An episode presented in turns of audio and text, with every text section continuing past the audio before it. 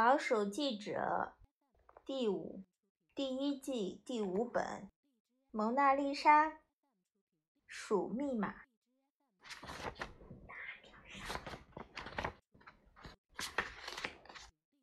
我不是一只勇敢的老鼠。那天晚上刚踏进家门，我马上意识到有些地方不对劲儿。门怎么没有关上？妈妈，这是什么？肌肉说：“楼上的一盏灯怎么会是亮着的？”我悄无声息地穿过漆黑的走廊。当我来到厨房时，我小心翼翼地窥视里面的情况。冰箱的门居然是开着的，是不是有谁闯进我家里来了？我颤抖着。我得承认，我不是一只勇敢的老鼠。任何一部老旧的恐怖片都足以把我吓得魂飞魄散。突然，他那么胆小，就像电影情节一样，墙上出现了一个移动的黑影，有老鼠在低声哼着，发出极其怪异的咯咯声，仿佛嘴巴里在大口的嚼着东西似的。我可怎么办呢？我一小步一小步的慢慢移进门口，希望能找到老鼠帮忙。就在这个时候，那个可恶的家伙向着我的方向走过来，我立刻躲到窗帘后面去。就跟在布帘里边的。我那古董奶酪皮，一只油腻腻的手爪一把掀开了窗帘。我的表弟赖皮出现在我面前。几乎和我鼻子碰着鼻子，嗨！他对着我的耳朵大叫：“难道你不高兴见到我这个老弟吗？”我吓得差点喘不过气来。你你你你你怎么胆敢闯擅自闯进我的屋子？哦，别那么耿耿于怀啦！我刚才路过这里，看到有扇窗子开了一点儿，于是我就对自己说：“为什么不进去拜访一下我的好表哥杰罗尼摩，给他一个惊喜呢？”这可真是个令鼠惊喜的拜访，你知不知道？我差点吓得心脏病发作。不会吧？别那么没趣。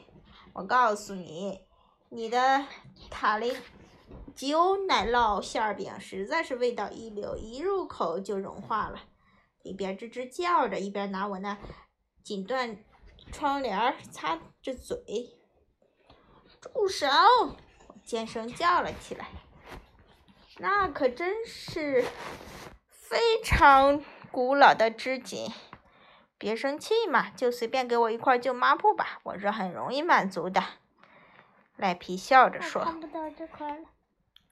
接着我还没来得及阻止他，他又一屁他又一屁股坐到了一张古董椅子上。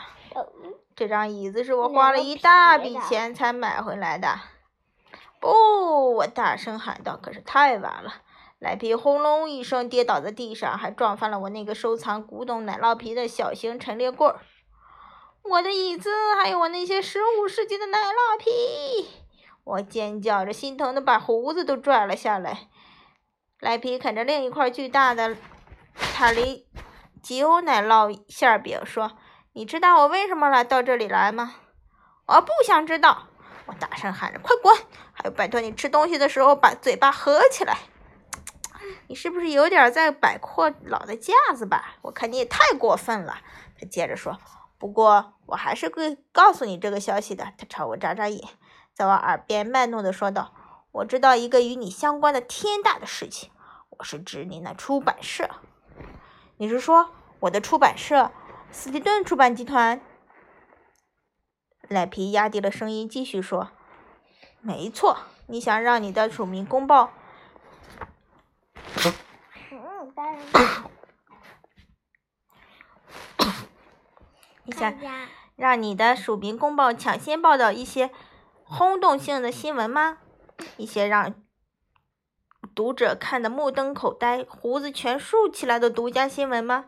我只能告诉你一点点，这可是与描述成最著名的画《蒙娜丽鼠》有关的。下边你还要讲下边。啊，人类有蒙娜丽莎，有意大利文艺复兴时期著名的画家达芬奇所绘的画，是世界上最著名的画作之一。鼠类的蒙蒙娜丽鼠也是这样一幅名画。我嗯，我看蒙娜丽，呃，它这个样呀。嗯。我名叫杰洛尼摩·斯蒂顿。我马上意识到，这个蒙娜丽鼠是名画事件，好比猫的胡子般重要。什么叫做好新闻？我可是很在行的，因为我经营的一份报纸叫《署名公报》。哦，真糊涂，我还没介绍我自己呢。我的名字叫 杰罗尼摩·斯蒂顿。我叫表弟，第二天早上八点整到编辑室来找我。赖皮像往常一样，门也不敲的便走进我的房办公室，还像往常一样的。把脚翘到我的桌上，他像往常一样，嘴里塞得满满的。尖声说：“我们来谈谈吧。”我发现他嘴里正在咀嚼着什么。这回是一份超级三明治，材料包括塔吉雷雷欧奶酪、葛根佐拉奶酪。塔雷吉欧不是塔吉雷欧。塔雷吉欧奶酪、葛根佐拉奶酪、艾蒙塔尔奶酪、凡提娜凡提娜奶酪，上面还撒满了。巴马奶酪碎粒，他含含糊糊地说：“我们一起找出蒙娜丽鼠背后的真相吧。不管我们找到什么，都平均分配，意思就是我的百分之七十，你的百分之三十。这哪个平分平均分配呀？明明都是百分之五十嘛。对，你认为这是平均分配吗？”我生气地反问道。我的表弟抱怨起来。你的眼里只有钱，好吧？谁让我好心肠呢？那我就得百分之六十，你得百分之四十好了。我听到外面有摩托车的喧嚣声，不消几秒钟，我的妹妹飞，署名公报的特约记者，骑着摩托车冲了进来。